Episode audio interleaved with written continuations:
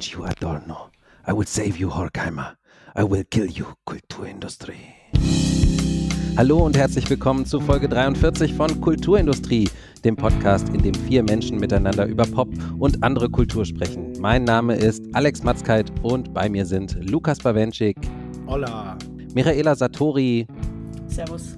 Und Sascha Brittner. Salü.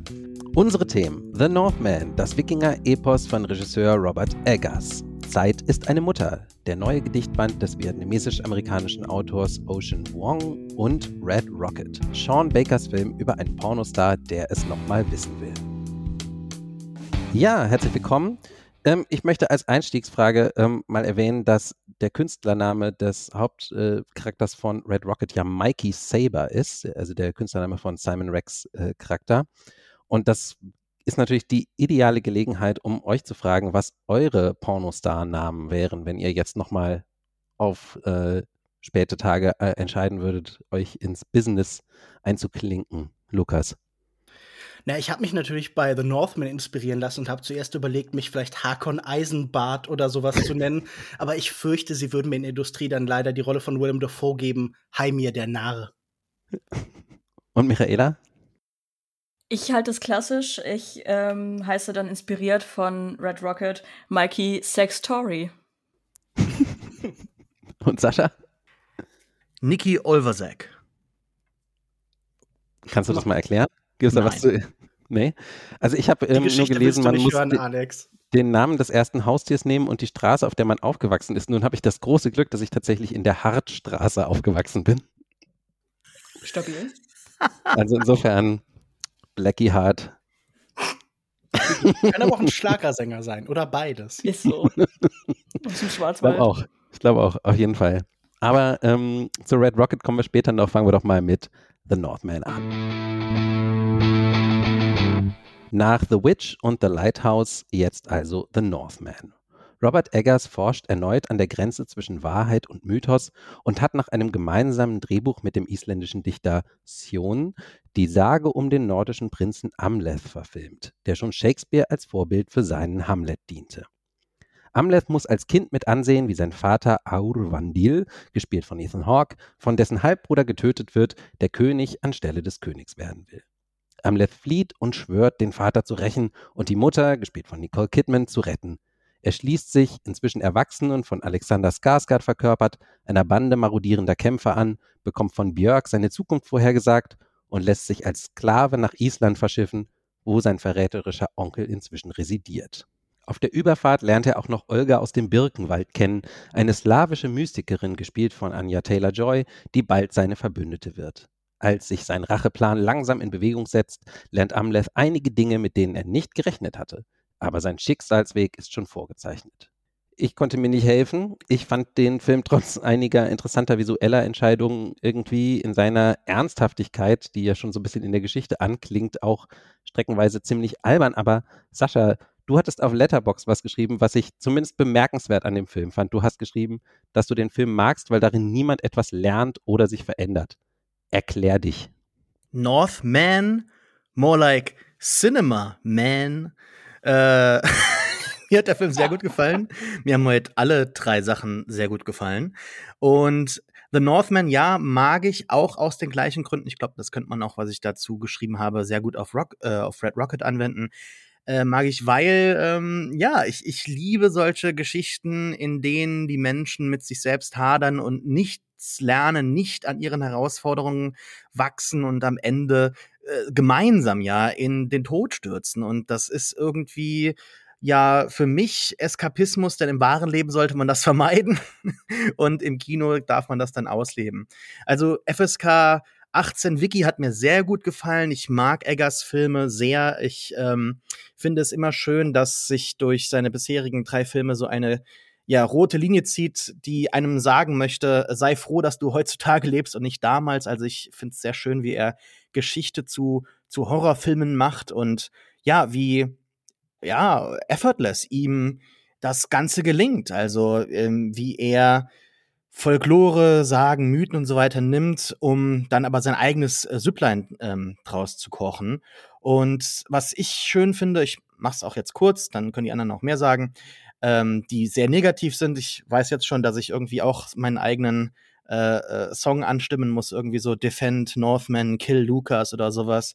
Aber ähm, ich finde es sehr, sehr schön, wie Eggers einen äh, Raum im Kino entstehen lässt, äh, einen Raum im Kino schafft, der ein spannender Mix aus Vision und Realität am Ende zurücklässt, wo man nicht mehr unterscheiden kann, ähm, was jetzt das eine und das andere ist und man ebenso äh, trunken wie die Figuren durch die Geschichte äh, mit denen wadert und nichts lernt.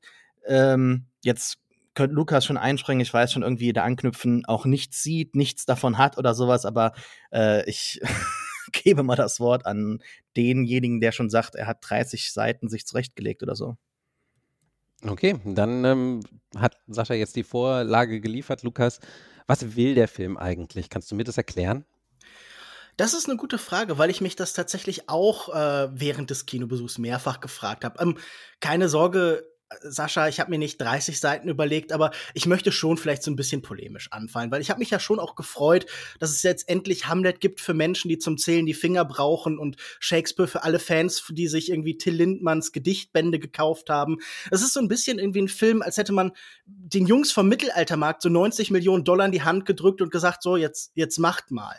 Der Film floppt gerade relativ stark, was sicher auch damit zu tun hat, dass die Viking-Jugend seit 1994 verboten ist und in Extremo zwar ziemlich viele Mitglieder hat, aber dann eben doch nicht so viele ein besonders unangenehmer Faktor war für mich die deutsche Synchronfassung, weil äh, gerade Anja Taylor-Joys Charakter so ein bisschen klang, als wäre sie so eine mysteriöse Wahrsagerin aus einem TKKG-Hörspiel und alle anderen würden Werbung für Fisherman's Friend machen und es war einfach durch und durch ziemlich langweiliger Quatsch. Aber lass mich von der blöden Polemik wegkommen und sagen, ich glaube, das Problem ist, und ich schätze Robert Eggers ja in dem, was er tut, eigentlich, dass sein Projekt ein inhärent intimes ist.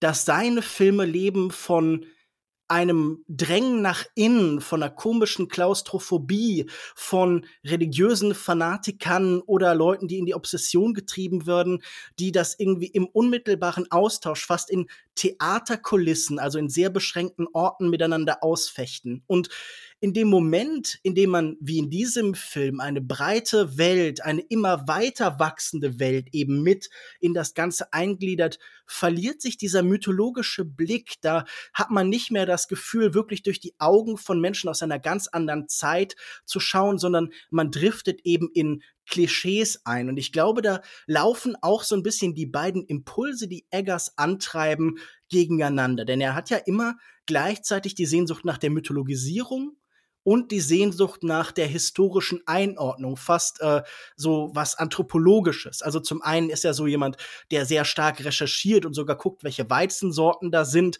Und das sind ja alles Sachen, die das Spezifische eben hervorbringen. Aber die Mythologie, die er hier noch mal stärker hervorhebt, ist eben etwas, das vom Spezifischen befreit, das das Generelle, das Archetypische sucht. Und ich glaube, dass er einfach hier ein Projekt gewählt hat mit diesem großen, auch sehr actiongetriebenen Abenteuer, das überhaupt nicht seiner Ästhetik irgendwie entgegenkommt. Und deshalb sage ich, ich mochte auch den letzten Film nicht so besonders, aber je kleiner die Projekte werden, desto größer wird meine Begeisterung in Zukunft bestimmt sein, wenn er es nochmal probiert. Und da der Film ja wirklich irgendwie ziemlich mies ähm, angekommen ist jetzt an den Kinokassen, denke ich mal, er wird auch bald wieder etwas kleinere Projekte machen. Es ist schade. Äh, ich hätte ihm mehr Erfolg gewünscht, aber vielleicht nicht unbedingt mit diesem Film. Ich finde interessant, dass du das ansprichst mit diesen beiden Aspekten, die so gegeneinander kämpfen. Den Aspekt hatte ich auch, äh, ist mir auch aufgefallen, dass auf der einen Seite die Suche nach Authentizität, aber das Mythologische ist eigentlich das, was den Film interessant macht. Und man hat oft das Gefühl, die ringen so miteinander. Michaela, wie ging dir das damit? Ich habe auch sehr viel mit mir gerungen, vor allen Dingen, als ich im Kino saß und der Notausgang mich angelächelt hat, während ich mir diesen Film anschauen musste. Ähm, äh, ich höre jetzt auf mit der, wie Lukas schon, Polemik und dem Gemeinsein. Ähm, ich glaube, man kann es damit abkürzen, indem man sagt, oder indem ich sage, ich bin nicht die Zielgruppe für diesen Film und für diese Art Filme. Ähm, der, der Film hat für mich nicht sonderlich viel getan. Ich verstehe, dass das ein anknüpfen soll an große epische Schlachten und einfach das Erzählen von epischen Mythen und Heldensagen, aber äh, es juckt mich halt nicht. Mich jucken die Kampfszenen nicht.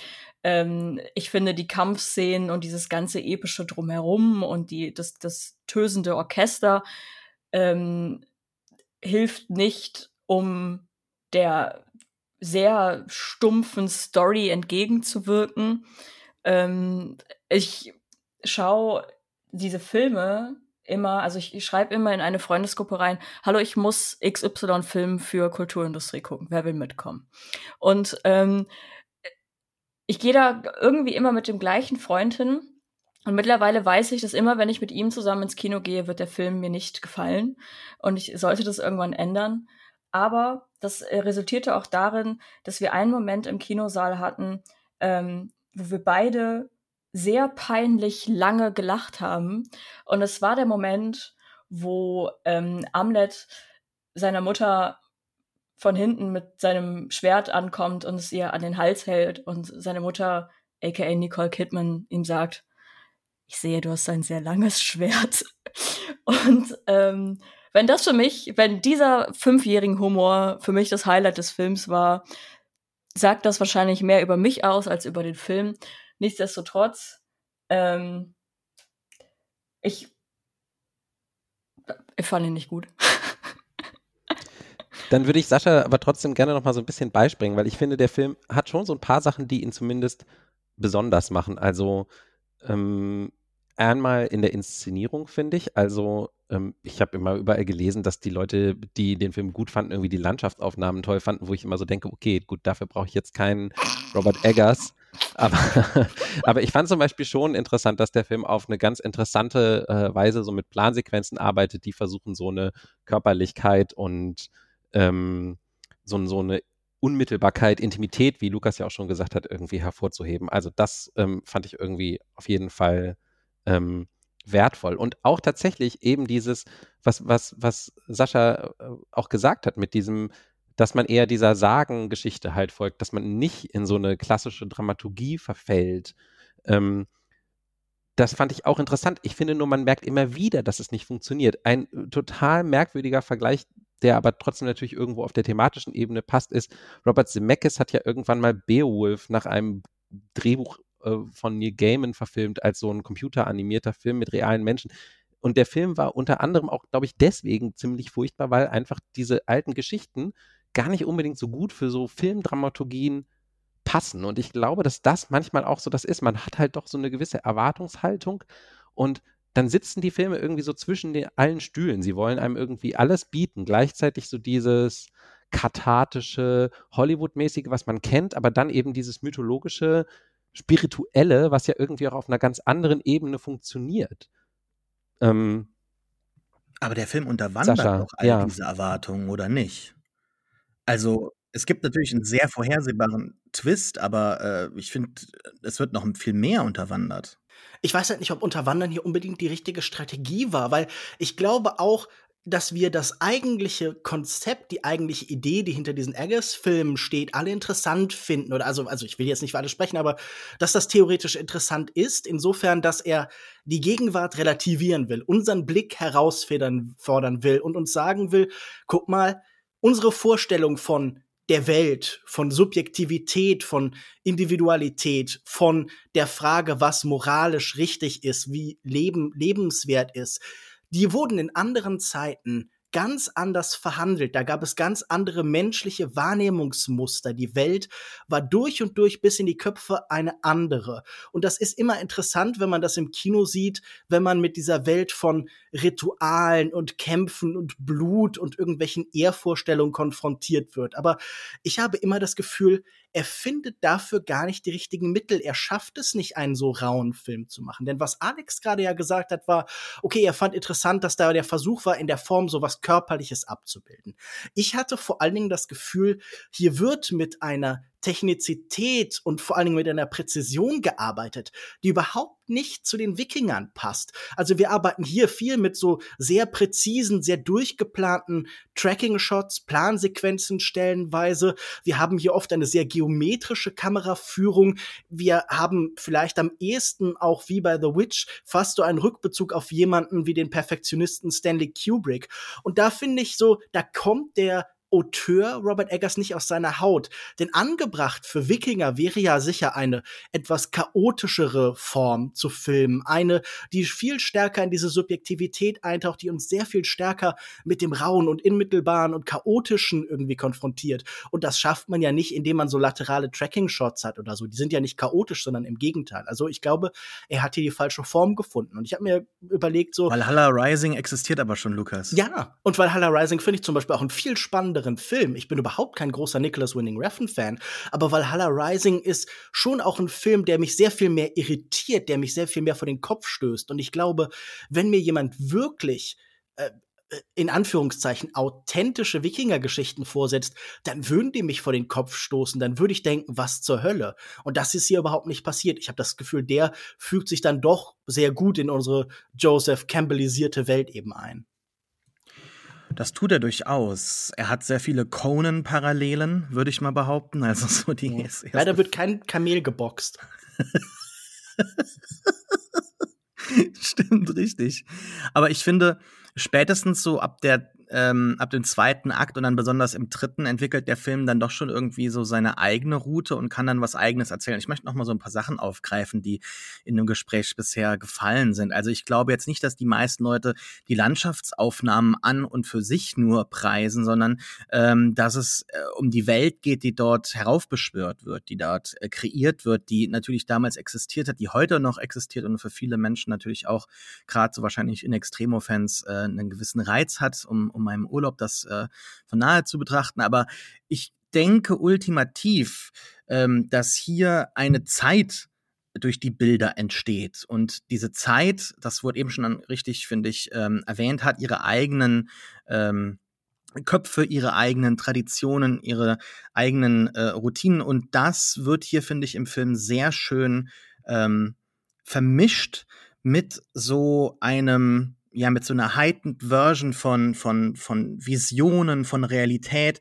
Also äh, wir haben noch über ganz viel gar nicht gesprochen. Also ich finde zum Beispiel diese Drogen- oder Rauschsequenzen wunderbar gefilmt. Also genauso ähm, äh, disorienting, wie die, wie die Figuren das selbst finden. Ich finde auch zum Beispiel die, ja, Actionsequenzen äh, haben, finde ich, so eine gewisse Schwäche offengelegt bei ihm. Ich finde die noch nicht so wirklich großartig. Ich fand aber jetzt nicht, dass die ähm, Longshots ja, oder die Long Takes, Lukas, äh, dass die nicht reingepasst haben. Ich fand, die haben sehr gut reingepasst, denn die Kameraführung ist sehr ruhig. Und das hat mich so ein bisschen an, ähm, wie ist er nochmal, God, It's, It's Hard to be God, oder wie hieß der nochmal? Ja, ne?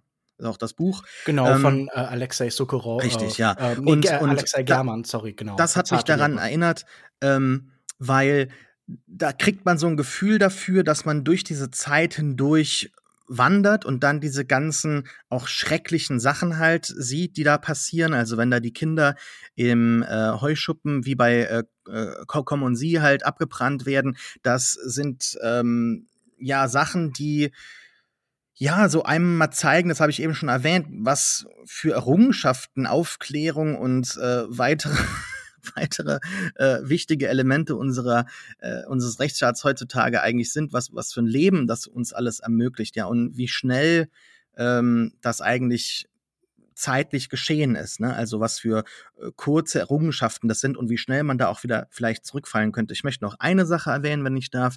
Ich finde es sehr schön, eben, äh, also ich sehe das anders als ihr, wie äh, Mythos und, und die Realität der Figuren, also diese, diese harte Realität, die die Figuren dadurch leben, wie das vermischt wird. Weil wir haben hier nicht so einen normalen äh, Campbell, äh, gottesgleichen äh, Hero Arc, also wie ja Jesus und so weiter den auch durchlaufen hat und so weiter, sondern wir haben Poli monotheistische Mythen. Und da haben auch so die Figuren mehr Charakter, finde ich, und oftmals auch mehr Schwächen. Also Thor und so weiter ist ja auch in der Popkultur eigentlich jemand, der inzwischen mehr durch seine Schwächen bekannt ist als durch seine Stärken. Und da kann man, finde ich, die Protagonisten hier sehr gut aufhängen. Und dann gibt man ihnen so gottesgleiche Rachequests und äh, ich glaube, dass dadurch ein sehr schöner synergetischer Effekt entsteht.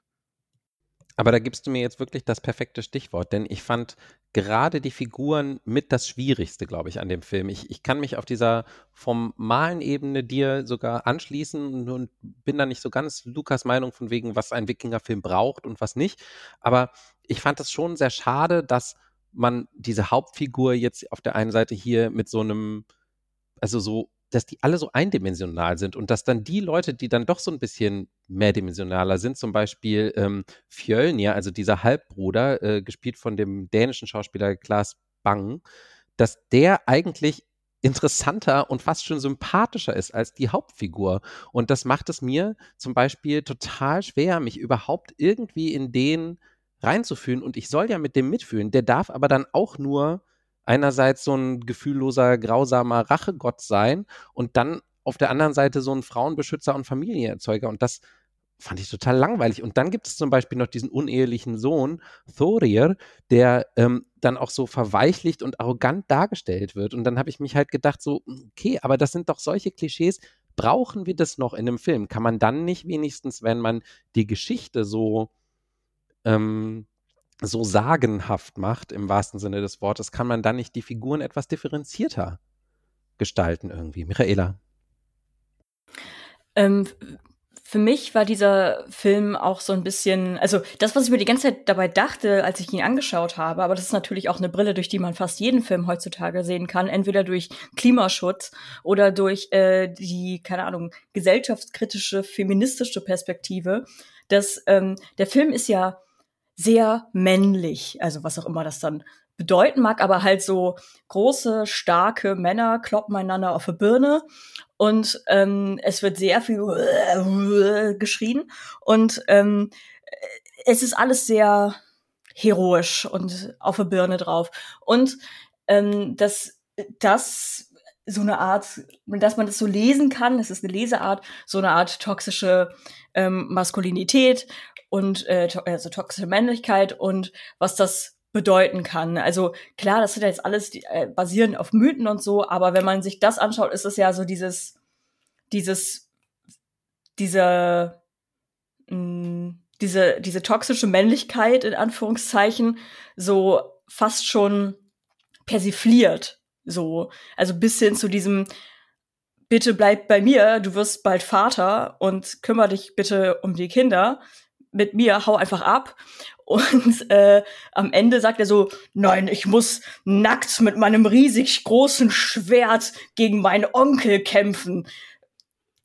Punkt. So, es ist halt, warum waren die nackt? War es so warm da? Egal. Anyway, ähm, das war noch so meine Leseart äh, des Films, wo ich mir ein bisschen was dann draus ziehen konnte und wo ich mir vielleicht ein bisschen mehr rausgezogen habe, als vielleicht von der Message her intendiert war. Aber ist das nicht auch total gewollt, dass du dich da so abgestoßen fühlst? Also ich finde, diese toxische Männlichkeit ist auch total präsent im ganzen Film, besonders mhm. halt in der äh, Geschlechterreihe hier von Amlet und seinem Vater. Aber das wird ja auch entzaubert im Film, finde ich sehr stark. Also wir haben ähm, ja den Onkel, der dann halt später eigentlich als natürlich jetzt irgendwo ein Arschloch irgendwo dargestellt wird, der seinen Bruder umgebracht hat oder Stiefbruder und äh, aber dann im Anschluss ein relativ äh, leichtes Leben führt. Klar, er hat Sklaven und so weiter. Man kann da jetzt nicht moderne Vorstellungen von Moral anwenden, aber der ja mit seiner Frau und seinen Kindern dort in relativ äh, einfachen und äh, ich sag mal in Anführungszeichen normalen Verhältnissen lebt. Und dieser Twist dann am Ende, dass das halt ähm, ja also dass Amlet eben diese kindlichen Ansichten zurücklassen muss, die ja ganz häufig so in diesen Sagen präsent sind, und mal erkennen muss, wie falsch er ist und wie falsch sein Vater war und dass ihm das die Mutter auch direkt so sagt. Ich finde, das ist ein sehr spannender Moment, als Nicole Kidman da auftaucht, auch wenn man das kommen sieht eigentlich in den äh, Sequenzen zuvor.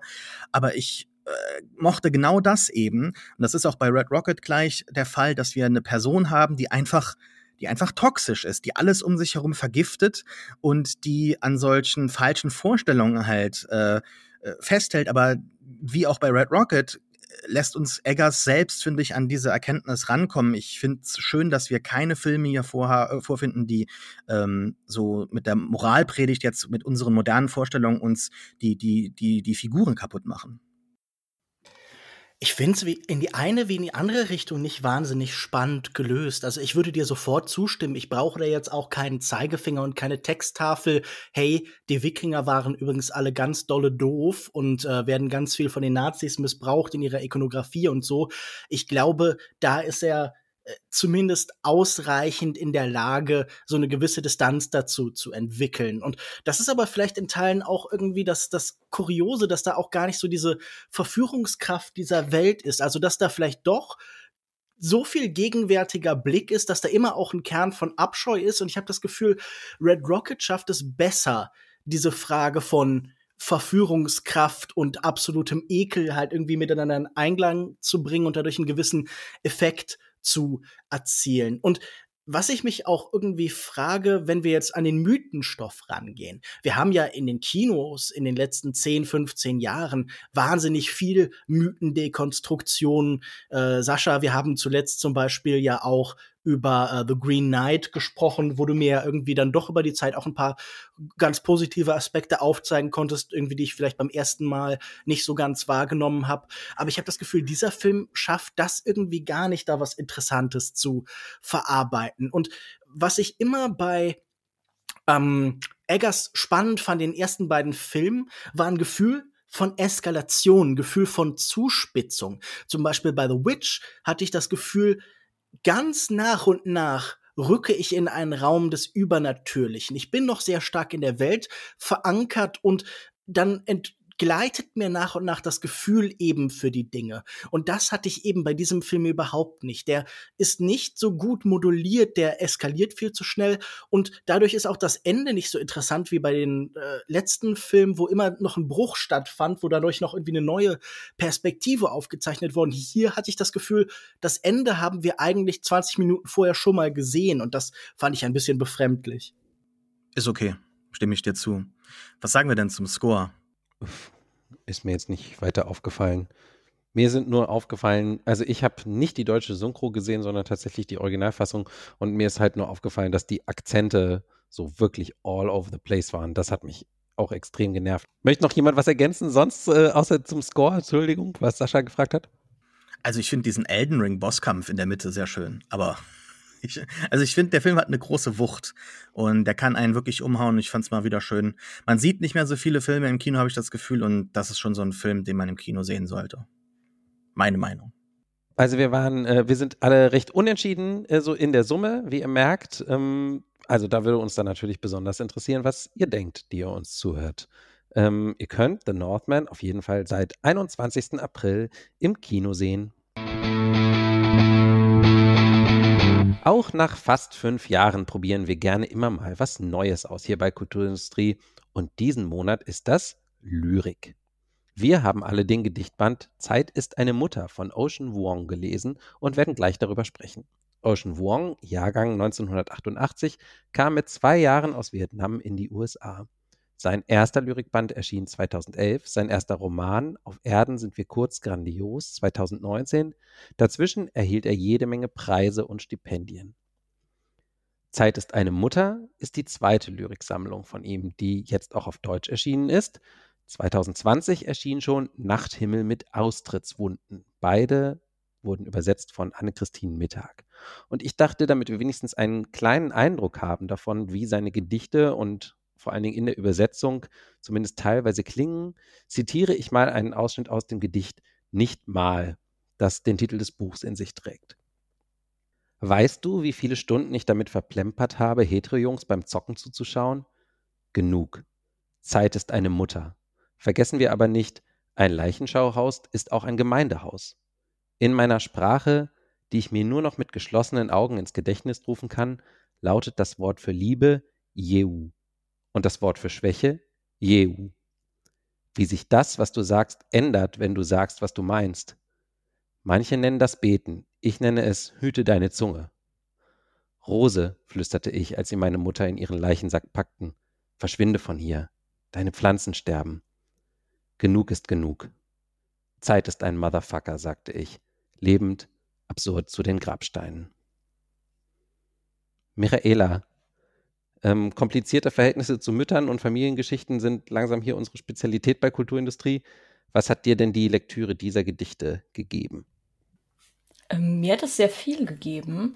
Ähm, ich muss aber sagen, ähm, und ich glaube, da sind wir uns vielleicht auch einig, wie ich das jetzt im Vorgespräch mitbekommen habe, dass die deutsche Übersetzung ähm, leider der, dem Original auf Englisch nicht so ganz äh, gerecht wird. Und ich weiß nicht, woran es liegt. Also hätte ich jetzt nur den deutschen Band gelesen, ich wäre, glaube ich, nicht warm geworden damit. Ähm, deswegen versuche ich jetzt, also gehe ich jetzt eher in meiner Rezension auf das Original ein, ähm, auch wenn wir uns quasi vorgenommen haben, über das, äh, die deutsche Version zu sprechen. Aber es geht ja um die Inhalte. Und ähm, die Inhalte fand ich ja zum Teil sehr berührend, zum Teil irgendwie unfreiwillig komisch. Und ich finde, dass Ocean Wong eine extrem wichtige Stimme ist dieser Generation oder einer Generation und auch in der Verbindung der Themen, die er anspricht oder die alle in einem Gedicht vorkommen, Dinge, die zitiert werden oder irgendwie genannt werden, wenn so Lil Peep irgendwie genannt wird. Aber dann gibt's auch so ein Tra ähm, Tracy Chapman-Zitat, was sich da noch so ein bisschen versteckt. Ich finde, das sind alles Dinge, ähm, die machen für mich so ein bisschen das aus, was für das Ocean Wong unter anderem steht, nämlich diese für mich jetzt auch als äh, junger Millennial ähm, diese Millennial-Dichtung. Also das klingt jetzt natürlich weil Gen Z sich sehr viel über Millennials lustig macht, ein bisschen wie eine Beleidigung, aber so meine ich das überhaupt nicht. Ich meine das tatsächlich eher als, als Wertschätzung, also dieses Stream of Consciousness und dieses mal über Emotionen reden, sehr ernst werden, dann wieder irgendwie so ein halber Gag dazwischen, etwas wird zitiert.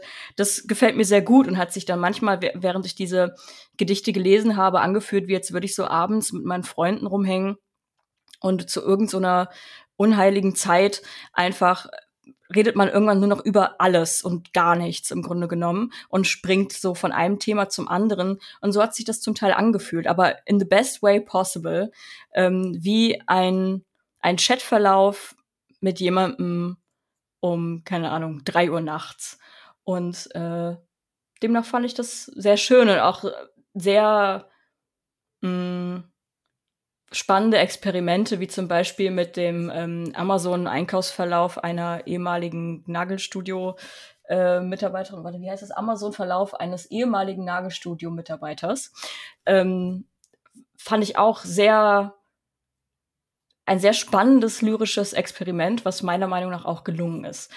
Ähm, ich bin aber auch extrem gespannt, was ihr davon hieltet, haltet, ähm, Lukas Michaela hat es schon angesprochen, die Gedichte sind teilweise sehr unterschiedlich. Manche sind kürzer, manche sind länger, manche spielen mehr mit Sprache, manche sind ein bisschen ähm, impressionistischer, würde ich sagen. Und es sind auch so ein paar Prose-Poems dabei, also die eigentlich fast eher wie so ähm, kurze Kurzgeschichten sind, also die so ein bisschen aber auch natürlich so einen lyrischen Anspruch haben. Gibt es denn welche, die dir besonders gut gefallen haben? Ja, auf jeden Fall, aber ich glaube, ich bin insgesamt trotzdem ein wenig skeptischer. Zuerst muss ich vielleicht so meine kleine Rezeptionsgeschichte kurz nacherzählen. Ich habe das Buch zuerst, äh, den Band zuerst auf Deutsch gelesen und konnte eigentlich überhaupt nichts damit anfangen. Und als ich dann noch mal in die englische Version eben reingelesen habe, habe ich irgendwann gemerkt, das ist so ein bisschen als, keine Ahnung, würde man seine Mahlzeit vorher in Watte einpacken. Ich weiß nicht, ob die Übersetzung schlecht ist oder ob das Texte sind, die schlecht zu übersetzen sind. Das ist Lyrik ja wahrscheinlich immer auf die ein oder andere Weise. Aber man merkt erst den Rhythmus, den Drive dieser Sprache, das unverkennbare Talent dieses Lyrikers, wenn man eben zur englischen Fassung greift. Deshalb weiß ich auch nicht, warum sich der Verlag entschieden hat, nur den deutschen Text abzudrucken und nicht wie in in äh, der Veröffentlichung des ersten Gedichtbands englische und deutsche im selben Band, was glaube ich viel interessanter ist, weil man da tatsächlich den Ursprungstext hat und dann noch so eine neue Dimension hat. So wie sieht das aus, wenn es tatsächlich lokalisiert ist, an unsere Gepflogenheiten angepasst ist. Aber ich fand hier sehr viele Texte, da waren offenkundig sehr fragwürdige Entscheidungen. Aber ähm, auch beim Englischen sind bestimmte Probleme da für mich. Und ich weiß jetzt nicht, wie ich es beschreiben soll, aber ich würde es mal in so eine Gesamtsensibilität einordnen, zu der vielleicht auch so amerikanische Indie-Filme und Frank Ocean oder sowas gehören. Also ich habe das Gefühl, es gibt da so eine bestimmte Art von Dispositiv, die Welt zu beschreiben, die ähm, mir nicht fremd ist, aber die manchmal für mich ein bisschen zu verliebt ist in dieses Mosaikhafte, in das Beschreiben von Szenen, in Schlaglichter, die uns sehr vertraut vorkommen und wo kein Gefühl ist für Feierlichkeit. Weil natürlich ist Lyrik heute oft, bedeutet Lyrik auch für irgendwie Gen Z und Millennial-Poeten ähm, halt, dass man oft Alltagswelt und irgendeine Form von Feierlichkeit, von Abgründigkeit nebeneinander stellen. Und Ocean Wong ist, glaube ich, gut da drin, das Alltägliche irgendwie zu benutzen, Amerikaner so ein bisschen aufzuspannen. Aber ich glaube, in dem Moment, in dem er sich dann am Ende dieser kurzen Texte hochschwingen muss, wenn dann da das Feierliche, das Pathetische kommt, das liegt ihm nicht so sehr. Und deshalb sind die Bilder, die von ihm entstehen, immer nur, als würde ich so einen Sundance-Trailer sehen. Ich finde, da sind sehr interessante Texte bei. Ähm, Michaela hat ja zum Beispiel schon diese Amazon-Einkaufsliste, die dann nachher natürlich ähm, auch die jüngsten Ereignisse im Leben von Ocean Wong, zum Beispiel den Tod seiner Mutter an Krebs, eben einbinden und der auch irgendwie, finde ich, eine interessante Idee hat, der so ein bisschen, das erinnert mich an so diese Václav Havel-Sachen, wie so sein Lebenslauf, der nur aus Jahreszahlen besteht. Aber ich finde, hier schafft er tatsächlich diese politische Dimension, die sein Werk ja auch immer haben will. Er gilt ja als engagierter Schriftsteller, so ein bisschen besser einzugliedern, weil ich da auch dachte, oh, spannend eigentlich, das funktioniert bei mir auch die Up, Ups und äh, Aufs meines Lebens und die Frage, was mich in diesem Moment interessiert, kann man sicher auch bei mir an alten Amazon-Einkaufslisten irgendwie ablesen. Und das ist spannend, weil hier ja auch so eine Auseinandersetzung mit unserer technisierten, digitalisierten Gegenwart irgendwie einfließt. Und ähm, an anderen Stellen scheitert es aber sehr stark. Ich finde zum Beispiel so einen Text wie Old Glory, der von der Gewalt unserer Sprache und ähm, auch von dem Zerhacken, dass er dann eben in der Lyrik mit diesen Absätzen, die manchmal fast ein bisschen willkürlich wirken, aber die natürlich so Brüche, die natürlich so Sprünge evozieren sollen, da wird es für mich manchmal ein bisschen simpel. Also insgesamt ähm, bin ich leider der Ansicht, dass sie hier mehr schwache Texte als starke drin sind und dass man vielleicht hätte noch mal stärker kuratieren müssen. Aber damit will ich nicht sagen, man sollte auf keinen Fall zugreifen, weil da sind auch einzelne Momente, einzelne Bilder einfach drin, die mir sehr viel Spaß machen. Und in dem Moment, in dem man eben zur englischen Fassung greift, merkt man auch, dass da tatsächlich jemand ist mit einer Begabung auf jeden Fall. Aber ja, ich bin sehr gemischt, was das Ganze angeht und tendiere leicht zum Negativen. Sascha, es geht ja viel um Identität, Herkunft, Sexualität und auch, glaube ich, so allgemein darum, wie man wahrgenommen wird. Also sowohl die Ich-Figur, die wahrscheinlich meistens Ocean Wong selbst ist, aber auch am Ende ähm, verhandelt er das sehr stark, ja, finde ich, auch an seiner Mutter und wie die wahrgenommen wurde, ihr Leben über. Was hat dich an dem Buch angesprochen, an dem Band? Sehr viel. Also mir geht's so ein bisschen wie Michaela, aber auch wie Lukas. Lukas sagte gerade so in der Mitte, aber eher negativ. Ich würde sagen, in der Mitte eher positiv. Vieles von dem, was ich erwähnen möchte, wurde bereits genannt. Ich möchte aber dennoch noch einmal ein bisschen tiefer ins Sprachliche eintauchen, weil mich das doch sehr enttäuscht hat. Also ich hatte auch das Buch gelesen und fand es sehr, sehr schön, wie so ein Buffet an unterschiedlichen äh, kreativen Ansätzen an diese Themen, Herangehensweisen, wo ich mir dachte, da ist auf jeden Fall etwas für mich dabei und so war es dann auch. Jedoch stand mir dann immer im Ansatz die äh, sprachliche Barriere einfach im Weg. Und das ist etwas, was man hier einfach erwähnen muss. Und von mir aus erwähnen wir es auch viermal von vier Personen, weil es ist ein wirkliches Problem. Es wurde eben gesagt, ähm, dass es unsicher ist oder dass man unsicher ist, ob das jetzt eine schlechte äh, Übersetzung ist oder ob es nur schwierig ist. Es ist eine schlechte Übersetzung und es sind hier, finde ich, diverse Entscheidungen gemacht worden, die einfach ähm, ja, also die, die mich, die mich äh, wild machen. Es gibt zum Beispiel hier einen Satz relativ früh, I dog-eared a book and immediately thought of masturbation. Und das ist halt eine Zeile.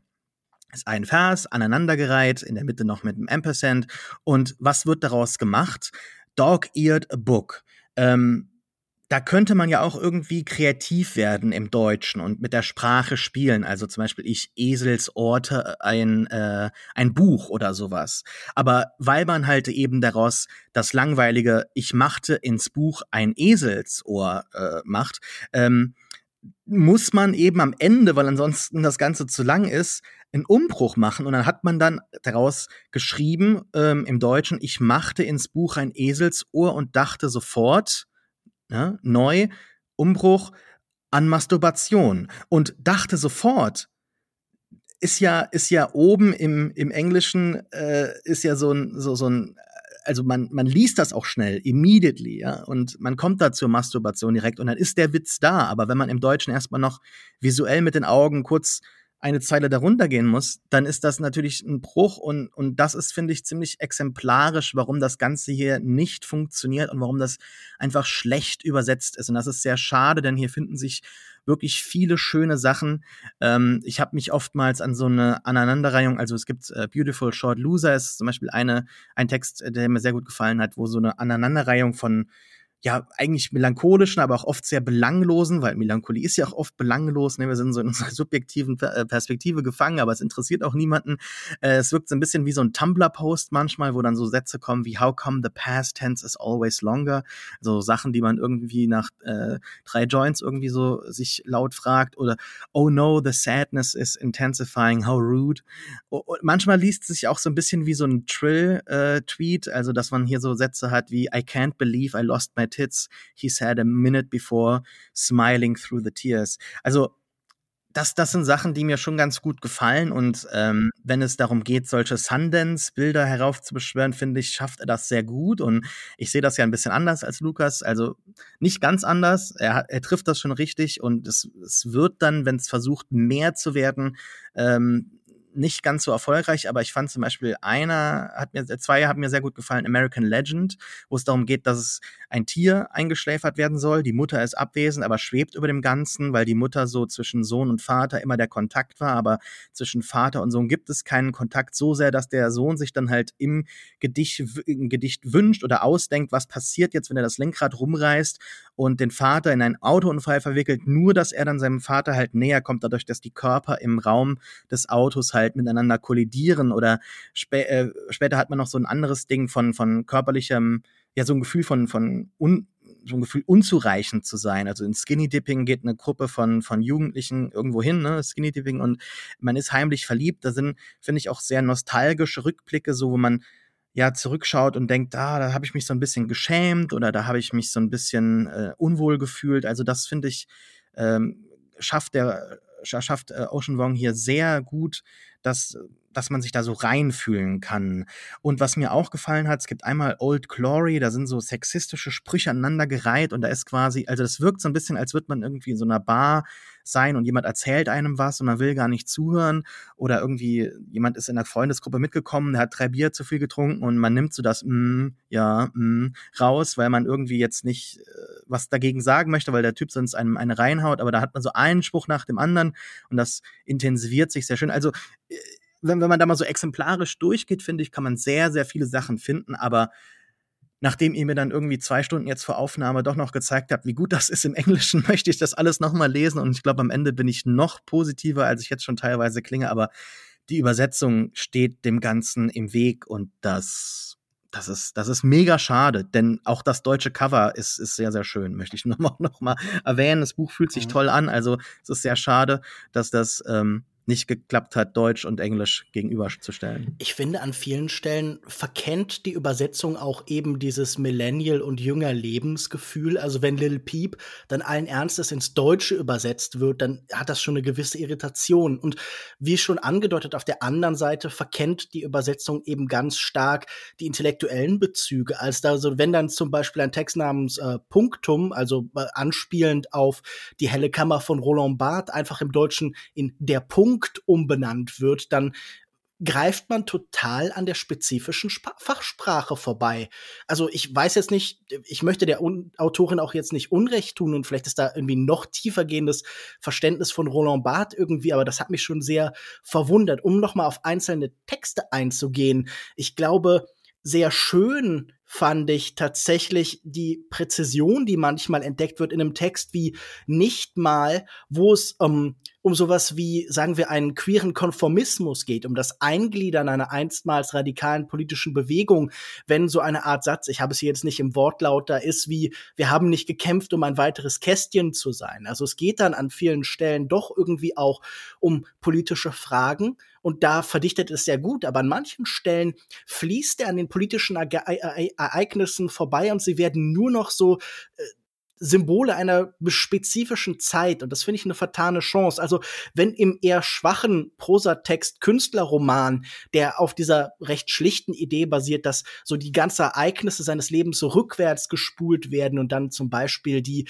Ereignisse von 9-11 rückwärts ablaufen, der Turm sitzt sich zusammen, die Leute steigen in den Himmel nach oben wieder in den Turm, was ich, ja, zumindest ein irgendwie greifbares Bild finde. Aber ich habe immer das Gefühl, dass diese politischen Einsprengsler, wie zum Beispiel der Tod von, ich glaube, Saddam Hussein oder eben 9-11, gar nicht verbunden werden, sondern dass man hier irgendwie die Sprachkraft nur gerade aufbringen kann, um diese Dinge nebeneinander zu stehen und das fand, stellen. Das fand ich tatsächlich ein bisschen enttäuschend, gerade nach seinem Debütroman, der in diesem Bezug auf den ähm, äh, Vietnamkrieg irgendwie sehr viel der eigenen Erfahrungswelt irgendwie sehr gut verarbeitet und eben einbringt tatsächlich.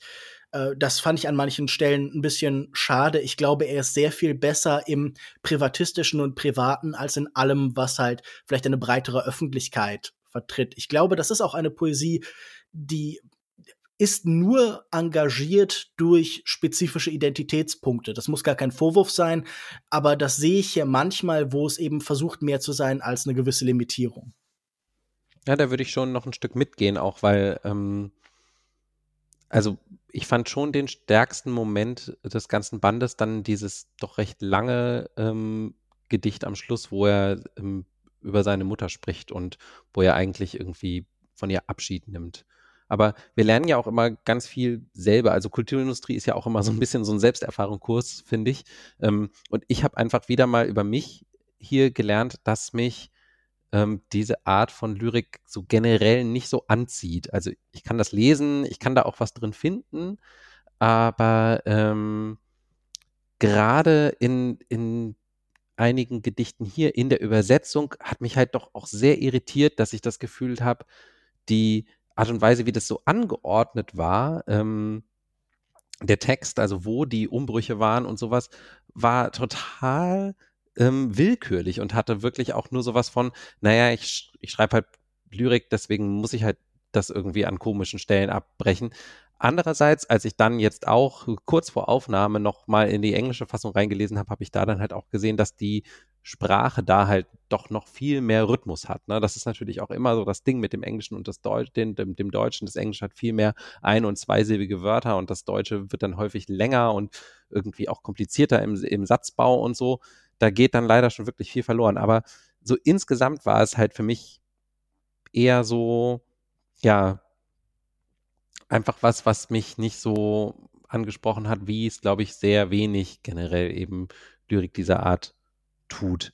Mhm. Künstlerroman, also dieses Motiv, ähm, was, dass die Zeit so rückwärts läuft, das taucht ja mehrfach auf und auch in verschiedenen Varianten. Und das äh, mag eigentlich vielleicht ein ganz billiges Device sein, so, aber ich fand es dann doch recht effektiv, weil es geht ja eben viel darum auch, es hätte alles anders sein können, was hätte sonst passieren können, wo komme ich eigentlich her und ähm, eben, wie du ja auch gesagt hast, Lukas, seine Familiengeschichte ist ja auch interessant, also ähm, sein seine Großeltern, glaube ich, zumindest auf einer Seite war es ja so, dass ähm, seine Großmutter, in dem Moment seine Mutter, glaube ich, der die Tochter ist von einer Genau, einem Vietnamesin und einem Vietnamesin. amerikanischen Soldaten, ähm, einem weißen amerikanischen Soldaten. Also insofern, ähm, ich, das, das lädt ja auch dazu ein, natürlich, dass man das dann irgendwann, wenn man künstlerisch begabt ist, äh, erforschen will auf diese Art.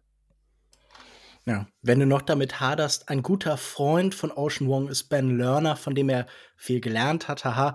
Und der hat ja äh, das Buch Warum wir die Lyrik hassen herausgegeben hat. Da kann man dann, glaube ich, äh, sich auch irgendwie äh, in, in Erinnerung rufen, warum man vielleicht mit dieser spezifischen Kunstform so seine Probleme hat. Ich glaube, das ist eine ganz gute Ergänzung, wenn man nicht damit zurande kommt. Ja, cool, danke für den Tipp. Habt ihr ein Lieblingsgedicht?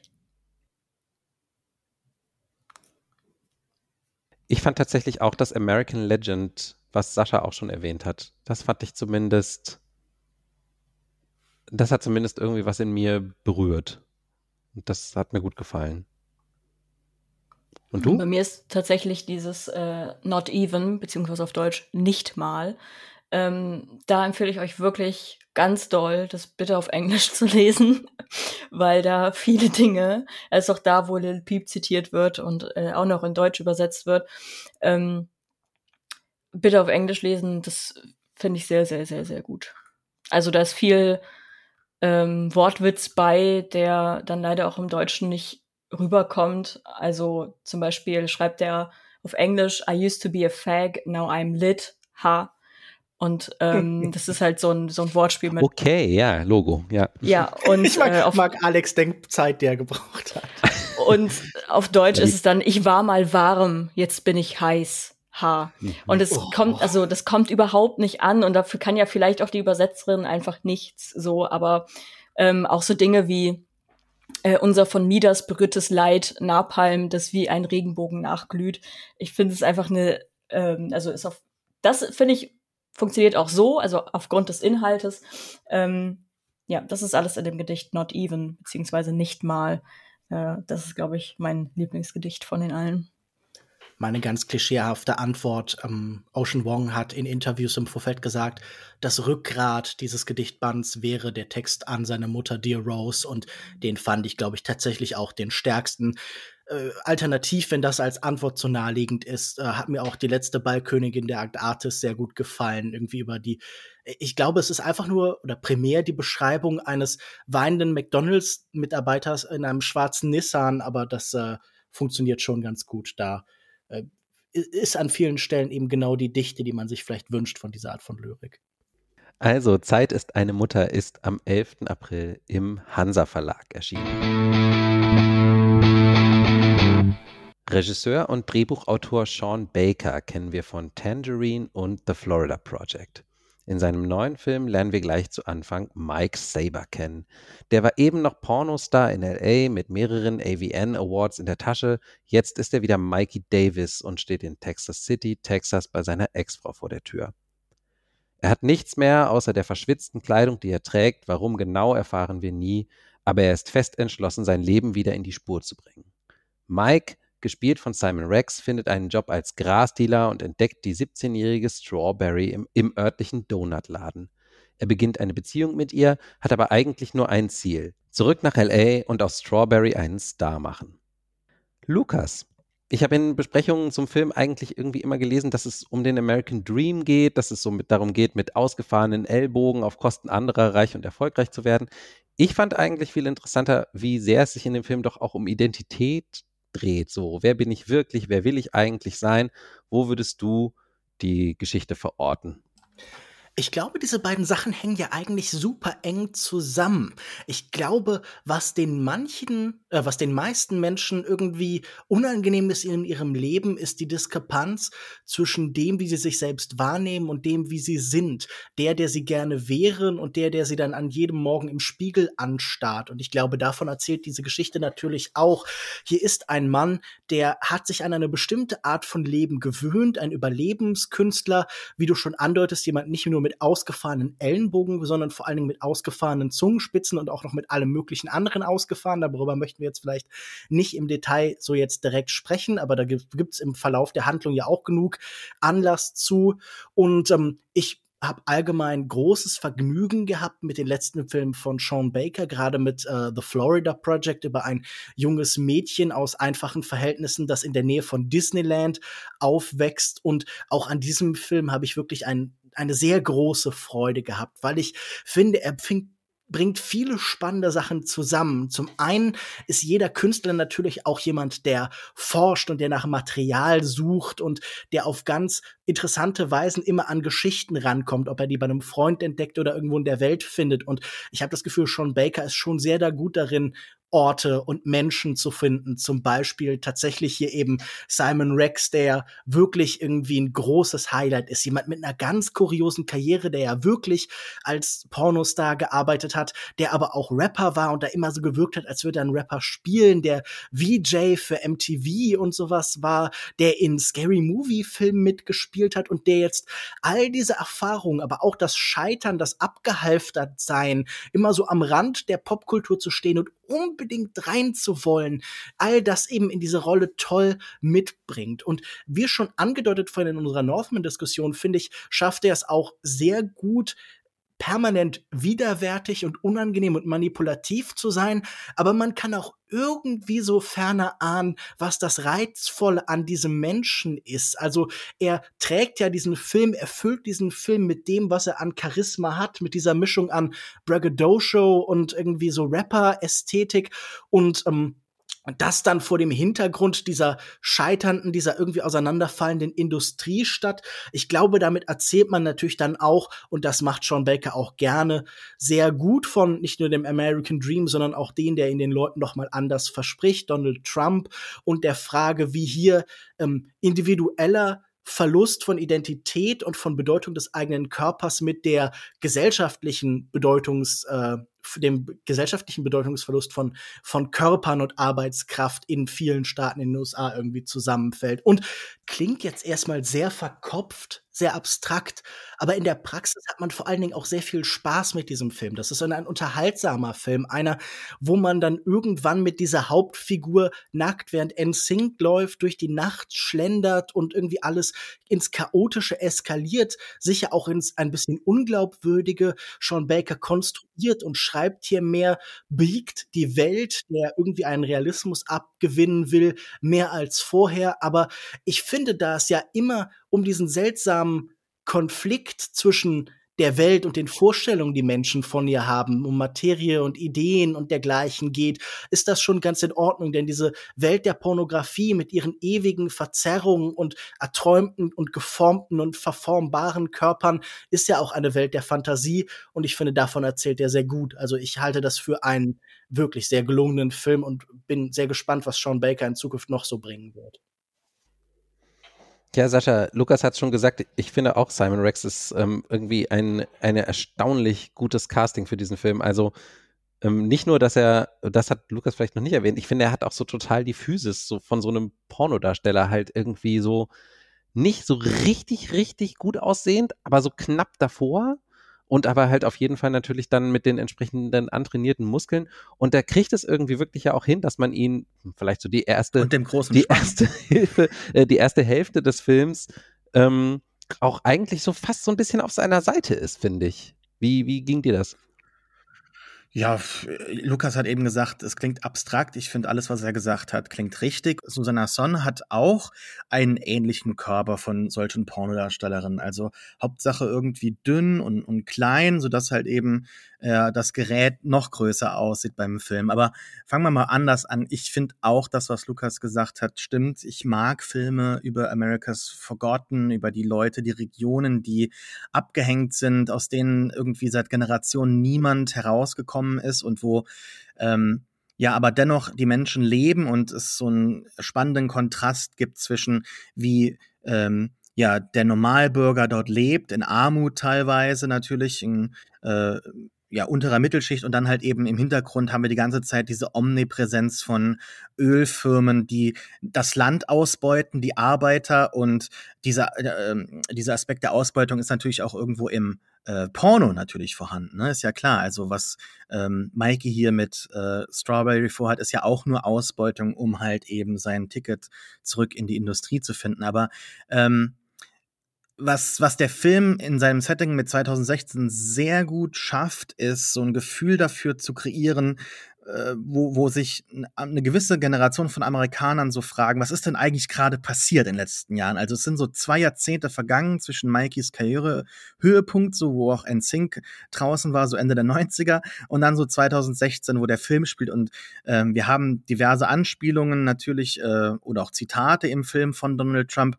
Und so kreiert der Film, finde ich, eine, eine ja durchaus wertvolle, aber auch vor allem aufschlussreiche Parallele zwischen den Figuren und halt den Vereinigten Staaten. Also das sind ja Bürger, die hier dargestellt werden. Und ähm, am Ende äh, hatten wir der 90er Jahre so eine friedvolle, wirtschaftlich profitable Situation. Und 2016 fragen sich manche, ey, Moment, das ist, das ist ja gerade mal irgendwie nicht mal eine ganze Generation, was ist denn gerade passiert?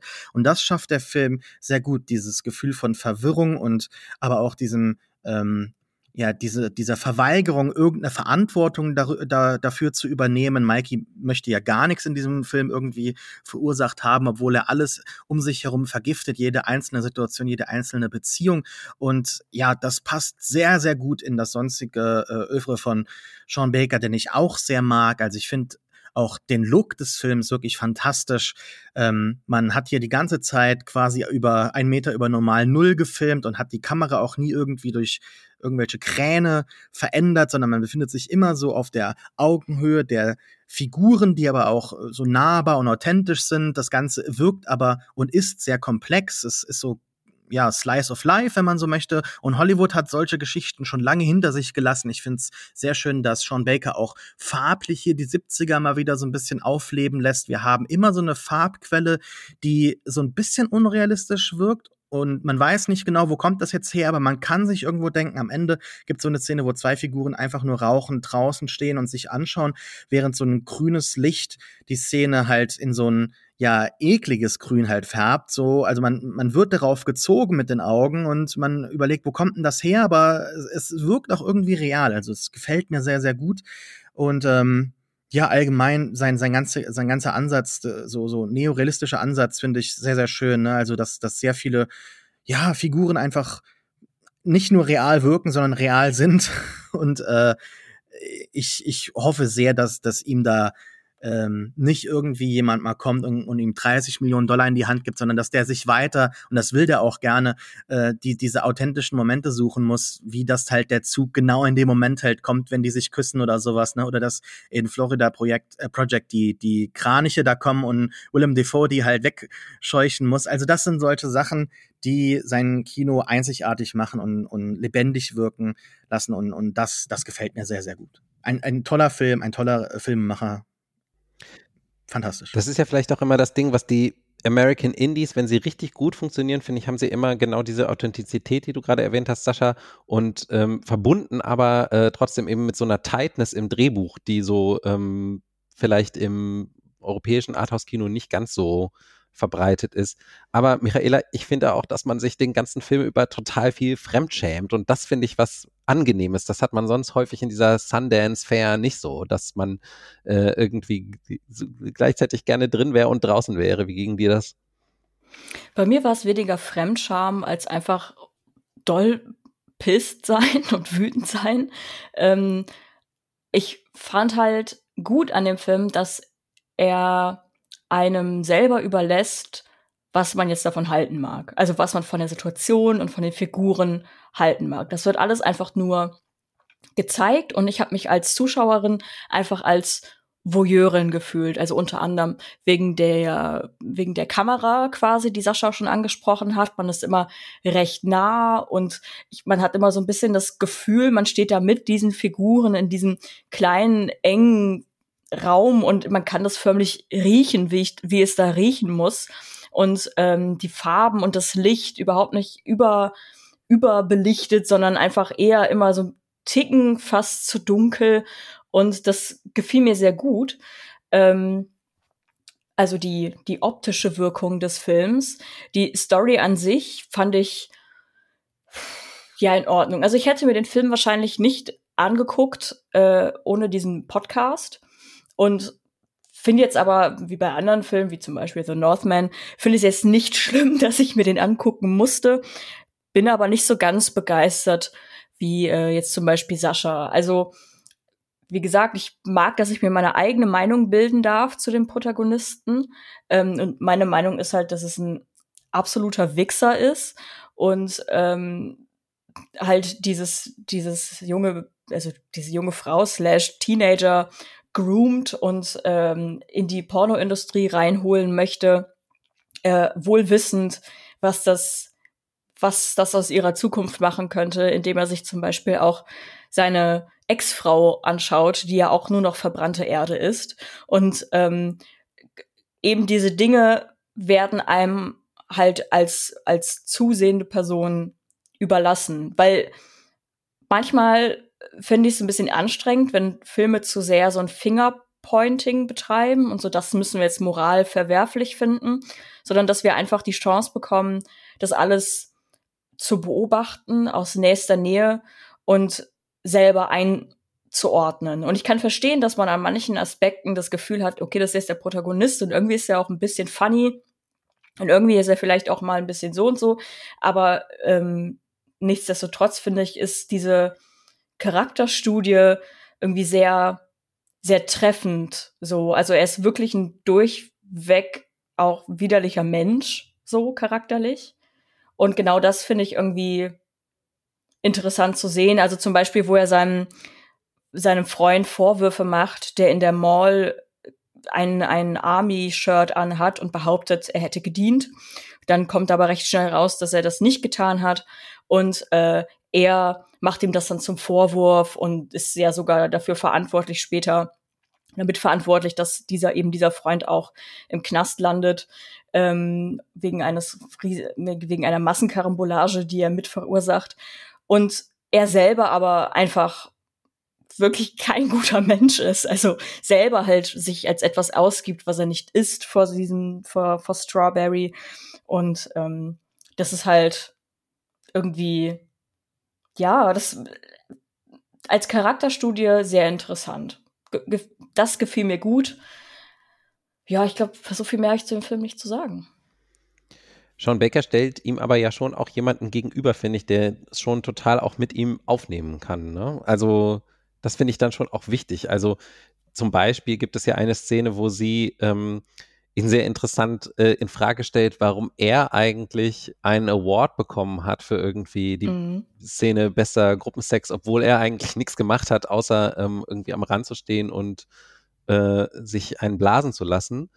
Und ähm, und sie ist ja auch diejenige zum Beispiel, die er glaubt ja, er kann sie so ganz unschuldig irgendwie da verführen und auf seine Seite ziehen. Und sie hat natürlich längst irgendwie ihre Recherchen gemacht und konfrontiert ihn auch damit. Und sie sagt, finde ich, mit einem der ähm, schönsten Sätze des Films auch, als er, als er quasi das sagt, so hier, du hättest voll das Zeug dazu. Und dann sagt sie nämlich, sie wäre jetzt gerade ähm, the very awkward point and I don't want a very awkward rest of my life. Womit ja. sie ja eigentlich exakt auf den Punkt bringt, wie es ihm gerade geht. Er hat ja einen wirklich awkwarden Rest of his life jetzt irgendwie gehabt und wird es auch immer weiter haben, weil er aus diesem eben aus diesem Identitätskampf, den er mit sich führt, nicht rauskommt. Er kann ja nicht einfach sagen, na gut, das lasse ich jetzt hinter mir, jetzt fange ich hier ein neues Leben an äh, und mache irgendwie wieder andere Dinge oder gehe irgendwo anders hin und, und, und fange da als neuer Mensch an. Er muss ja irgendwie wieder dieses Selbstbild gerade rücken. Und ich glaube, aus diesem Struggle wird er halt irgendwie nie rauskommen. Und ähm, insofern ähm, finde ich das halt gut. Ich finde es das gut, dass der, dass der Film äh, ihm jemanden ins äh, Gegenüber äh, stellt, halt, der, ähm, der es halt mit ihm aufnehmen kann und der sich nicht vor ihm fürchten braucht, sozusagen, wie viele andere Leute machen ihn ja einfach nur nieder und, äh, und sie ist diejenige, die eigentlich irgendwie ja, oder bewundern ihn. Ja, und sie genau. ist einfach, er ist ihr intellektuell nicht gewachsen. Ja, so, genau. also das, das ist ja ein meilenweiter Unterschied, was nichts daran ändert, dass sie ein Teenager ist. Ja. Ja, ja, klar, nee, Lo. Lukas? Ja. Aber ich finde, das macht es sich der Film auch nicht zu einfach. Also er geht jetzt nicht hin und sagt, sie ist das arme Opfer, das sich gar nicht wehren kann und er ist der böse alte genau. Mann, sondern er schafft es da auch bei aller Verurteilung, die sicher darin mitschwingt, eine gewisse Komplexität reinzubringen. Aber vor allen Dingen finde ich, Künstler sind ja auch Leute, die Sachen miteinander kurzschließen und dadurch einen neuen Blick erlauben. Und diese Idee, diese Welt der Pornografie und diese amerikanische Kultur der Hustler, sage ich jetzt mal, die ja auch irgendwie mit dem Rap verknüpft ist, also die irgendwie so eine komische Mischung aus äh, Zeitgeist und Slang, aber auch irgendwie immer so ein so protestantische Arbeitsethik so zusammenfließen lässt. Ich glaube, damit trifft man ähm, gerade in dieser Vulgarität, die da immer mitschwingt, Amerika in der Gegenwart ja total. Also ich denke an diese ganzen Hustler, diese ganzen Trickbetrüger, die gerade die Welt so auf komische Weise dominieren. Ob das jetzt irgendwelche Grindset, äh, Hustle Everyday Leute auf Insta sind oder ob das jetzt Elizabeth Holmes ist, die jetzt ihren eigenen Film oder ihre eigene Serie bekommen hat oder Trump oder der My Pillow Guy oder diese ganzen traurigen Bitcoin und Krypto-Figuren, die irgendwie alle zwei Wochen wieder 50.000 Affen gestohlen bekommen haben und jetzt genau wie er vor dem Abgrund stehen. Das ist ja irgendwie eine Welt, in der sich alles, was an an Markt und so abstrahiert hat, wo das alles nur noch narrativ ist und wo man sich vielleicht auf ähnliche Weise, komischerweise verkauft und so auf den, den nackten Körper, den nackten Menschen zurückgeworfen ist, wie in diesem Film halt. Und ich finde, damit trifft man ganz viel unserer gleichzeitig konkreter und individueller, aber auch irgendwie digitaler und unechter werdenden Welt. Also ich glaube, diese seltsame Doppelbedeutung von einer neuen Überbetonung von Körperlichkeit Leichtigkeit und einem, einer Fitnesskultur und aber einer Gleichzeitigkeit in der Verschwinden des Menschen. Ich finde, all das fasst dieser Film super zusammen und dann natürlich auch dieses Gefühl von Pornografisierung und, und umgekehrt so eine immer, immer mehr wie die normale Welt werdenden Pornografie, die jetzt genauso ihre Influencer hervorbringt und die genauso irgendwie Leute sind, die wie alle anderen Content auf irgendwelche Online-Plattformen packt. Und ob das jetzt dann, wenn wir ehrlich sind, in der Verwertungslogik ist es nicht groß anders, ob ich jetzt hier mein, meine Filmkritik schreibe oder irgendjemand anders halt das Video von äh, seinem Penis oder so. Das ist, fließt in dieser Welt durch ähm, vermittelt eben durch das durch durch Geld, durch Kapital wird das alles auf komische Weise gleich und ich finde, das schafft der Film gut darzustellen. Und also diese 16 Millimeter Bilder, die auch Sascha schon gelobt hat, da kann man sich doch echt reinlegen, wie geil das stellenweise aussieht. Also, und zwar ohne, dass da irgendwie so was komisch Touristisches irgendwie drin ist halt. Ich habe nie das Gefühl, ich ähm, labe mich jetzt irgendwie am Leid, sondern ich sehe gleichzeitig, was schön ist an dieser Welt und warum diese Schönheit trotzdem manchmal unerträglich sein kann. Und das finde ich ganz bemerkenswert. Also von uns gibt's dreieinhalb Daumen nach oben. Red Rocket läuft seit 14. April im Kino.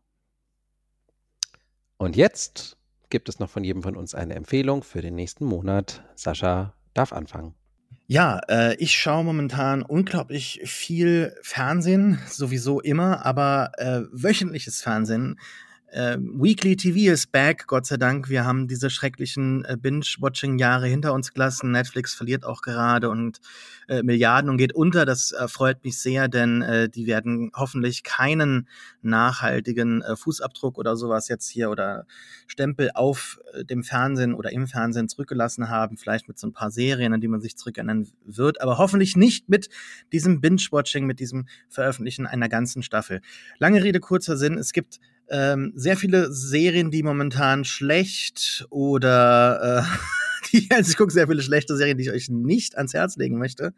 Aber wie Moon Knight zum Beispiel, ein wirklich äh, absolut exemplarisches Beispiel, wie äh, verdorben inzwischen das Storytelling bei äh, im MCU ist. Ähm, oder Halo ist auch eine ganz schreckliche Adaption. Ich möchte aber eine Sache gerne ähm, euch ans Herz äh, legen, nämlich äh, Tokyo Vice, wenn das rauskommt. Ähm, Outer Range finde ich auch sehr gut. Ähm, und natürlich Better Call Saul. Also, äh, Michael Mann hat eine TV-Serie gemacht, läuft ähm, auf HBO. Ähm, von einem Typen, der dort als Journalist in Japan, in Tokio, die äh, ja, kriminelle Szene aufmischt und so Teil selber davon wird, während er das versucht aufzudecken. Outer Range ist eine sehr schöne Serie, schön gefilmt Ähm, bisher weiß ich noch nicht so wirklich, ob mir das gefallen wird äh, bis äh, zum Ende. Aber Josh Brolin spielt so einen Cowboy, so einen Rancher, der plötzlich auf seiner Farm, auf seinem riesigen Land ein Loch im Boden entdeckt. Äh, so eine Art mystisches Lost-Ding, wo man alles reinwerfen kann und das verschwindet. Wo geht das hin? Das stellt sich relativ früh heraus. Das ist kein Spoiler, nämlich zu einer anderen Zeitebene. Und da ähm, bin ich sehr gespannt, wie das mit so einem Kriminalfall halt ähm, ja aufgelöst wird. Da sind schon sechs Folgen von acht raus. Das kann man sich schauen auf, äh, anschauen auf Amazon Prime. Und natürlich, ich weiß, das ist jetzt kein Tipp oder so, aber ich muss es natürlich erwähnen, weil es gerade sehr viel meiner Freizeit einnimmt und meines Podcast-Schaffens auch. Nämlich Better Call Saul ist zurück in der letzten Staffel, die wahrscheinlich beste Serie aller Zeiten oder so, oder eine der besten Serien der letzten Jahre, die überhaupt jetzt laufen, also noch besser als Breaking Bad.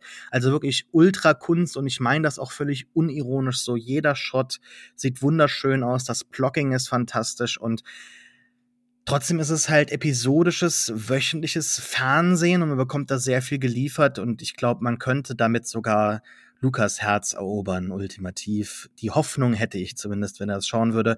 Im Pewcast gibt es demnächst wieder wöchentliche Reviews zu Better Call Saul. Wenn man es jetzt im Nachhinein guckt, also noch nicht angefangen hat, darf man natürlich auch nur eine Folge pro Woche gucken, Sascha, oder? Wie ist das? du fragst das jetzt aus Spaß, aber ich bin tatsächlich niemand, und ich würde das anderen Leuten auch gerne verbieten, der mehr als so ein, zwei Folgen auf einmal schaut. Ich finde, das ist völlig schrecklich. Das ist vielleicht so eine Diskussion mal wert hier in unserem äh, Podcast, wobei ja wir Try haben nicht so bitch. super Hardcore-Fernsehen.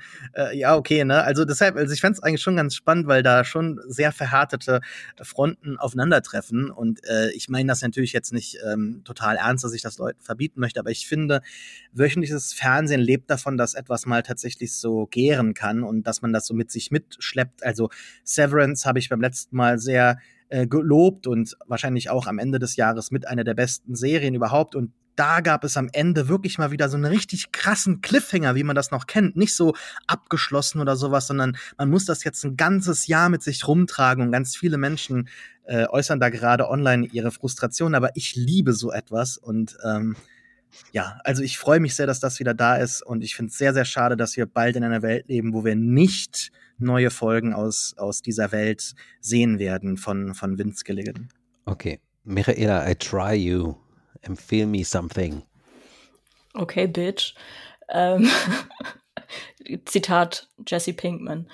Nein, ähm, ich habe eigentlich nur einen Song zu empfehlen. Ich habe gar nicht so viel konsumiert in den letzten Wochen. Dafür diesen Song umso mehr, nämlich äh, That's Where I Am von Maggie Rogers. Es kam, äh, der Song kam Anfang April raus und seitdem ist er bei mir eigentlich fast auf Dauerschleife oder zumindest in all meinen Hot Rotation Playlists drin. Und äh, ja, sie bringt auch im Juli, stand jetzt, äh, ihr neues Album Surrender raus und darauf bin ich wirklich extrem gespannt. Ähm, ein weiterer Lichtblick in der Popmusik. Und ähm, ja, wie kann man den Song beschreiben? Also ich würde sagen, es ist wieder einfach Chef's Kiss, Popmusik, Kunst. Ähm, wir haben synkopierte Beats, die mit ihren Vocals gebaut wurden und dann in dem Refrain, in so einem multichoralen äh, Refrain übergeht. Es ist ein fantastischer Post-Breakup-Song, fast schon eine Hymne, ähm, die sich für mich musikalisch auf das gleiche Podest stellt wie damals Greenlight von Lord. Das war halt damals schon mein Joker-Moment und ähm, jetzt ist es That's Where I Am von Maggie Rogers. Die, die Popmusiküberschneidung zwischen dir und mir, Michaela, die freuen mich immer wieder. Lights On ist äh, auf jeden Fall auch ein Song, den ich sehr mochte von ihr, von dem ersten Album, von dem 2018er Album. Yes. ähm, ich schiebe mich kurz dazwischen, damit ich dann nicht am Schluss so lange am Stück rede. Ähm, mir fällt es auch schwer. Ich habe meinen April vor allen Dingen damit verbracht, sehr, sehr viele Podcasts zu hören. Ich habe so ein kleines Projekt gemacht, dass ich nur Podcasts höre, die ich noch nicht kenne. Sind fast 70 geworden insgesamt. Dazu schreibe ich auch noch ein bisschen was. Ein Twitter-Thread gibt es schon, wer das mal sehen will. Und dann greife ich mir einfach einen daraus, der mir sehr gut gefallen hat, den ich relativ am Anfang gehört habe. Der heißt Our Opinions Are Correct. Ähm, so ein Gesprächspodcast zwischen Annalee Newitz und Charlie Jane Anders. Also es sind ja beides Menschen, die Science Fiction schreiben. Newitz ist auch Wissenschaftsjournalist X. Und äh, die beiden sprechen über Themen in der Fantastik zusammen, so suchen sich immer alle zwei Wochen, glaube ich, ein Thema raus und beleuchten das so aus ähm, verschiedenen Blickwinkeln und schauen, wo sich das so in der, in der Fantastik, fantastischen Literatur so niedergeschlagen hat und dröseln das auf, liefern noch so die Hintergründe dazu. Manchmal gibt es auch noch Interviews und die beiden sind einfach super cool und interessant und man hört denen gerne zu. Also denen würde ich auf jeden Fall empfehlen. Our opinions are correct. Lucas, are your opinions also correct? Are your nee. Empfehlungen correct? Äh, ich muss, glaube ich, vor allem erstmal vorwegschieben, dass ich nicht gut auswähle, wie ich meine Freizeit und mein Leben gestalte, ganz im Allgemeinen. Ich hatte durch einen Umzug eine ganze Weile kein Internet und habe nicht wie Sascha viel Fernsehen geschaut, sondern viel gelesen. Aber man redet sich ja immer ein, wenn man mehr liest, wird man klüger. Nein, man liest nur mehr Quatsch. Ich habe zum Beispiel das neue Buch von Juli C. gelesen über Menschen, vollkommener Schrott. Ich habe das T-Shirt-Buch von Naruki Murakami gelesen, eine Unverschämtheit, dass sowas überhaupt veröffentlicht wird. Aber zwei Bücher habe ich dann doch noch gefunden, die ich empfehlen kann. Und zwar ist das zum einen eine Oral History, Blood, Sweat and Chrome, The Wild and True Story of Mad Max Fury Road von Kyle Buchanan.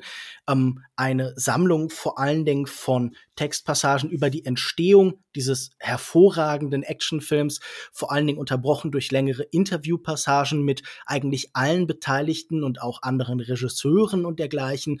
Und auch wenn Kyle Buchanan jetzt kein fantastischer Autor ist, ehrlich gesagt, dann ähm, sind doch diese ganzen Anekdoten dieses vollkommen chaotischen, wirren Drehs, wo ein verrückter Australier wie eine Werner Herzog-Figur mit einer Riesenmenge Geld in einer Wüste verschwindet, schon einfach wahnsinnig faszinierend. Und wenn man sich anguckt, an wie vielen Stellen dieses ganze Projekt, das über Jahrzehnte entstanden ist, zu implodieren und ins Nichts zu fallen drohte und wie immer wieder komplette Action-Szenen weggeschnitten werden sollen, das ist schon auch, ja, eine gewisse Spannung. Und es ist wirklich so ein bisschen wie ein Werner Herzog-Projekt, weil man sich die Monstrosität und die Absurdität des Ganzen kaum vorstellen kann. Das andere Buch bringt mich zu der Erkenntnis, dass ähm, man eigentlich einen Großteil seines Lebens damit verbringt, bestimmte Sachen, die man als Teenager und junger Erwachsener zu konsumiert hat, um, um die zu kreisen und immer wieder Nähe und Distanz zu finden. Und das ist in diesem Fall für mich Christopher Hitchens, jemand, der einer der frühen Menschen war, die irgendwie so etwas wie ein, ein Denker, ein Philosoph, ein Intellektueller in meinem Leben war. Ich war, und das muss ich leider zugeben, so ein klassischer Teenager-Atheist, einer dieser angenehmen beziehungsweise sehr, sehr unangenehmen Typen in Wirklichkeit, Menschen, die äh, einem sehr aufdringlich erzählt haben, dass sie überhaupt nicht an Gott glauben und viel rationaler sind. Und da war Christopher Hitchens natürlich auch so etwas wie ein, ironischerweise, ein Säulenheiliger. Jetzt ist bei Zero Books das Buch Christopher Hitchens, What He Got Right, How He Went Wrong and Why He Still Matters erschienen. Und während ich nach einer Weile total auf Distanz gegangen bin und irgendwie in Christopher Hitchens nur noch den Irakkriegsverteidiger und ähm, ja mit cleveren Worten rassistisch sich äußernden gesehen habe, hat dann dieses Buch doch noch mal meine Position relativiert und vor allen Dingen diese lange Karriere vor diesem großen Turn nach 9/11 für mich irgendwie noch mal eingeordnet. Und ich fand das sehr lesenswert, einfach weil da so eine Beziehung war, weil das jemand war, der mir irgendwann in der Vergangenheit sehr viel bedeutet hat, der dann fast sowas wie ein Feind geworden ist, auch wenn er da nicht mehr gelebt hat. Und ähm, jetzt ist meine Beziehung zu ihm wieder komplexer. Deshalb kann ich Christopher Hitchens What He Got Right, How He Went Wrong and Why Still Matters empfehlen. Ein kurzes Buch, ähm, ganz amüsant, ganz flott geschrieben, wie viele von diesen amerikanischen Pop-Links-Büchern. Also ja, kann man machen. Ist sicher kein absolutes Mega-Highlight, aber äh, mich hat das sehr fasziniert, weil es einfach irgendwie einen Teil in mir anspricht, der immer noch an diesem Teil meiner eigenen Jugend hängt. Vielen Dank, Lukas. Und das war's dann auch für diese Folge Kulturindustrie. Die nächste gibt's dann wieder in einem Monat, wie immer. Wir freuen uns über Feedback, Fragen und was immer ihr uns sonst noch sagen wollt an podcast.kulturindustrie.de. Wir sind auf Twitter, at Kultindustrie, so rum, und ähm, antworten da natürlich auch immer gerne. Wir sind alle auch bei Twitter, ihr findet uns da. Ähm, alle Folgen gibt es auf kulturindustrie.de und natürlich, wie alle anderen PodcasterInnen dieser Welt, freuen wir uns, wenn ihr uns weiterempfehlt, wenn ihr uns bei Apple Podcasts bewertet oder wenn ihr uns auf Spotify folgt. Ähm, ja, das finden wir immer total super. Ansonsten war es das von uns für diesen Monat. Wir sagen Tschüss. Tschüss. Tchau. Adiós.